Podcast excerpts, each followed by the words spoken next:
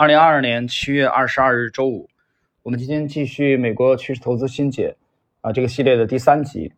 第三集呢，呃这一集首先我讲它没有图表啊，纯文字的。这一集是跟谁有关系呢？跟马克·米勒维尼。呃，这个内容呢是这个读书学习修炼啊公众号是在五月十一号发布的啊，我看到了这个修炼零零幺啊这位翻译者啊。那么，但这集很重要，你别看它没有图表表，但是重要不重要？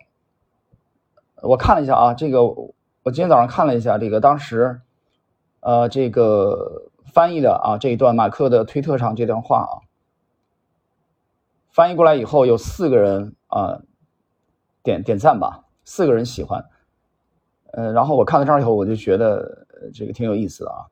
其实我认为这个，当然我后来想想也正常。因为其实很多人没看懂，因为如果你看懂的话，这段话绝对不止，不应该只有四个人点赞，啊，所以我前面这个系列开始的时候我就讲啊，我说这个，呃，修炼零零幺啊，这位老兄的确很辛苦啊，他也许比我年轻啊，我我跟他交流，我们问年龄，呃，持续不断的去介绍啊，去翻译，在在美国的现在最新的啊，趋势投资的这些大师们的他们的。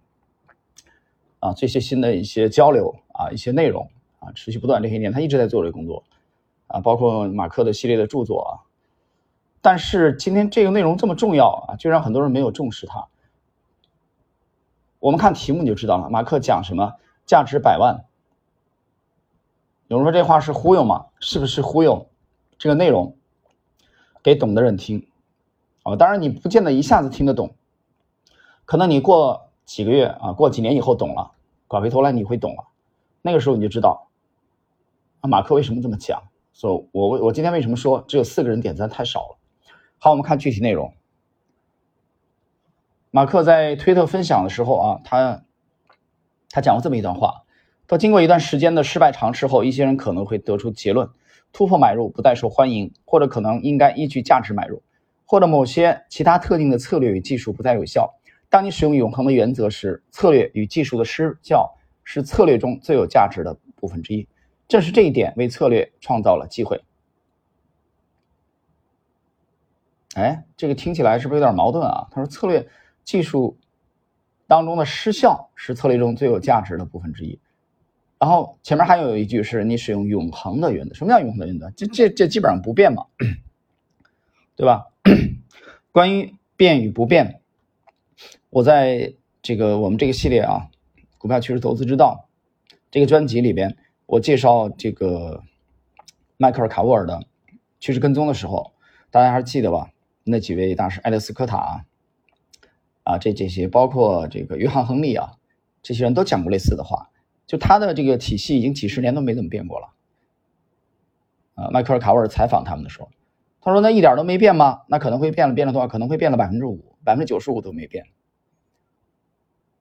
啊，这是卡沃尔的这个趋势跟踪的。那么，就我们今天谈到马克·米勒尔维尼啊，谈到这个啊，修炼零零幺他的翻译啊，我在之前也介绍过，他翻译了第三部，就是百万圆桌交易员的那个对话啊，有四位参加，马克发起，David Ryan，对吧？老资格的，呃，丹赞格尔和这个马克里奇。呃，马克里奇二世啊，小马克里奇，这四位，那等于是马克的第三部书。那第三部书开篇的第一个问题啊，如果我没记错的话，大家可以自己去核实啊。开篇的第一个问题，应该是第一章的，就谈到了这里，就是组织者就问啊，提问啊，这个这个这个是实际上是马克的粉丝啊，来信从来信当中精选的，就问。啊，说经过这么多年，你们的体系就没变吗？大家可以去重读那部分啊，很经典。OK，我们接着来看马克怎么解释的。就刚才那段话啊，怎么解释？今天内容我说了非常非常简短，但是马克既然讲他这段话价值百万美元，一定是有他的道理的。它全在于你自己的细细的品味，可能要反复的听，反复的这个去去这个品读它。马克说：“让我来解释一下，淘汰弱手的过程，也正是利弗莫尔所说的最小阻力线的形成过程。”这第一句话。第二，这要追溯到比尔·欧内尔与我的价值百万的对话。现在我把它传给你们。当你什么都不做的时候，啊，这个这公众号这段话啊，呃，他是用黑标题给他强调的。刚才淘汰弱手的过程，也正是利弗莫尔所说的最小阻力线的形成过程。修炼零零幺，他也给他用用黑体啊标注出来，实际上就是一个强调突出的作用。当你什么都不做的时候，那些软弱的、缺乏技能的、没有纪律的人，正在为你的成功奠定基础。经典啊，非常经典。然后真的是价值百万美元的一句话。我们先把这一段进行完，我来解释啊。通过积极参与并永不认输，他们在随后机会的形成过程中扮演了重要的角色，就如同你选择置身事外并等待那些最弱的持有者认输一样。我说我怎么听不懂啊？嗯，马克说跟比尔·奥内尔的这段对话价值百万美元，我怎么听不懂他在说什么呢？他这段整个这段话啊，两个重点他已经黑体其实已经标注出来了。第一个。淘汰弱手的过程，也正是利弗莫尔所说的最小阻力线的形成过程。我讲个人理解啊，我的理解，淘汰弱手的这个过程，我给你翻译过来，更通俗一点啊。我我用技术的语言，其实这个过程就是一个震荡的过程。这个震荡的过程就是一个淘汰弱手的呃弱手的过程。什么叫弱手？这个弱手是他这个水平低吗？其实我不这样认为，我认为这里。这个马克的原意讲的所谓的弱手，其实也就是不坚定分子。我是这么理解的，也就是说，这些不坚定分子在整在这个整个震荡过程中的时候，他是没有意识到在这个位置的巨大的突破的潜力的，啊，他可能有实盘，可能有这个尝试性建仓，啊，然后呢，快速的这个一个震荡以后就把它清洗出去了。所以他们整个，所以你这样回顾整个这个震荡的过程，它其实就是在形成。利弗莫尔讲的最小阻力线，最小阻力，但是最小阻力呢？从西马开春期到现在，我从来没讲过，没讲过。其实它非常非常重要，可以说最重要。这是利弗莫尔的看家的法宝。他在两部书啊，《左手回忆录》和《大左手操盘术》当中有提到过，但是从来没有去真正去解释过。这才是真正的重中之重。今天马克的这段话，至少。啊，给我们一个侧面的描述。这第一啊，黑体的。第二，当你什么都不做的时候，那些软弱的、缺乏技能的、没有纪律的人正在为你的成功奠定基础。这一句话，其实我认为是补充说明了上面那句。为什么你什么都不做？因为你没有入场啊，马克没有入场，听懂了吧？如果你没懂，等会我们结合啊最后这一段，你就彻底懂了。就这帮人在里头交易的时候，马克根本没入场。所以说，当你什么都不做，那些软弱的、缺乏技能的、没有纪律的人，正在为你的成功奠定基础。这是跟欧内尔的对话，他说就这话价值百万美元。我们再看最后的两个自然段啊，他怎么解释的？进一步说明，很久以前我了解到，你可以成为构筑基底和波动的参与者。前半句再来看，或者你也可以选择利用它。我决定成为后者的专家。很久以前我了解的，就是你两种选择啊。第一种，你可以成为构筑基底和波动的参与者，什么意思？就是你在基底构筑的过程中有你的贡献，有你的交易，在构筑底部的这个区域，在波动的这个过程中，你是参与的这个震荡。我刚才已经翻译的非常的，嗯，直接了。我觉得构筑基底，你看它这这段啊，构筑基底和波动的参与者，你他说的是你。不是我，我就是马克·米勒维尼啊。他说的是你，懂了吗？这一种选择，你可以参与，就是你去参与这个底部。然后呢，或者你也可以选择利用它。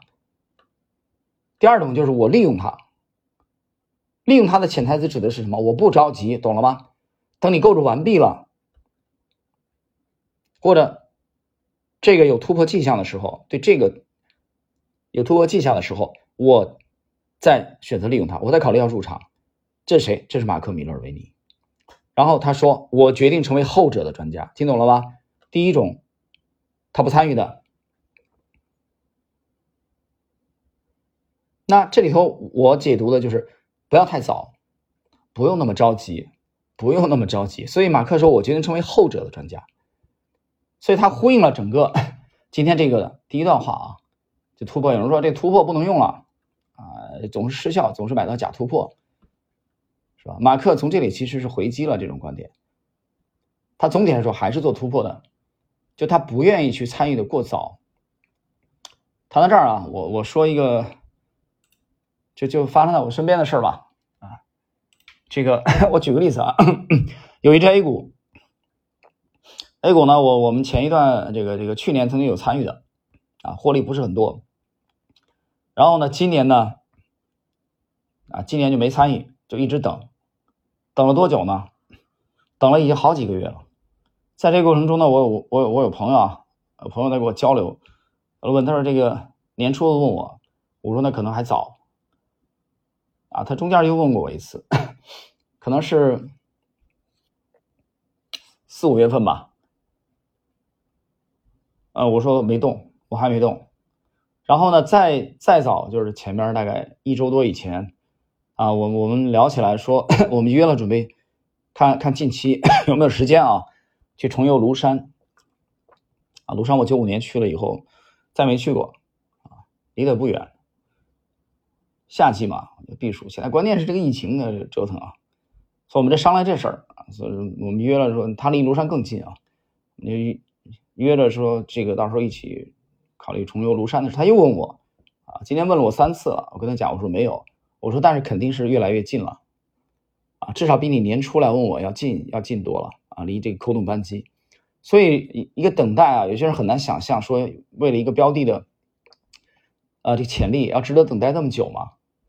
啊他他不太理解，所以我想今天这一集的价值百万美元的马克的啊这段话，应该给我们啊相当的启发。